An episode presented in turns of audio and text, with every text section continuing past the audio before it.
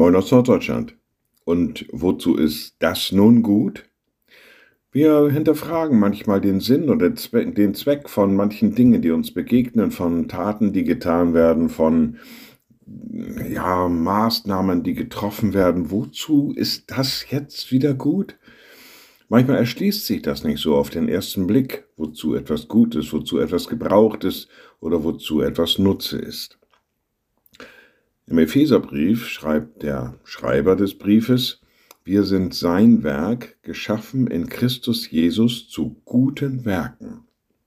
Also, auch, dass wir sein Werk sind, dass er uns gerufen hat, dass er uns auch gesandt hat in diese Zeit, das ist zu etwas gut, das hat einen Nutzen. Wir sind sein Werk, geschaffen in Christus Jesus zu guten Werken.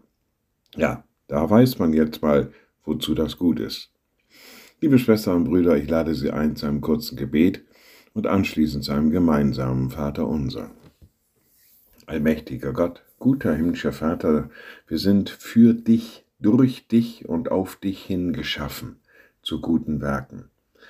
Das bedingt Kraft, das bedingt manchen Entschluss auch. Und du mögest uns darin begleiten, mögest uns stärken, mögest uns ermutigen, dass wir immer wieder neu diesen Entschluss fassen, gute Werke zu tun und dir damit Ehre zu bereiten.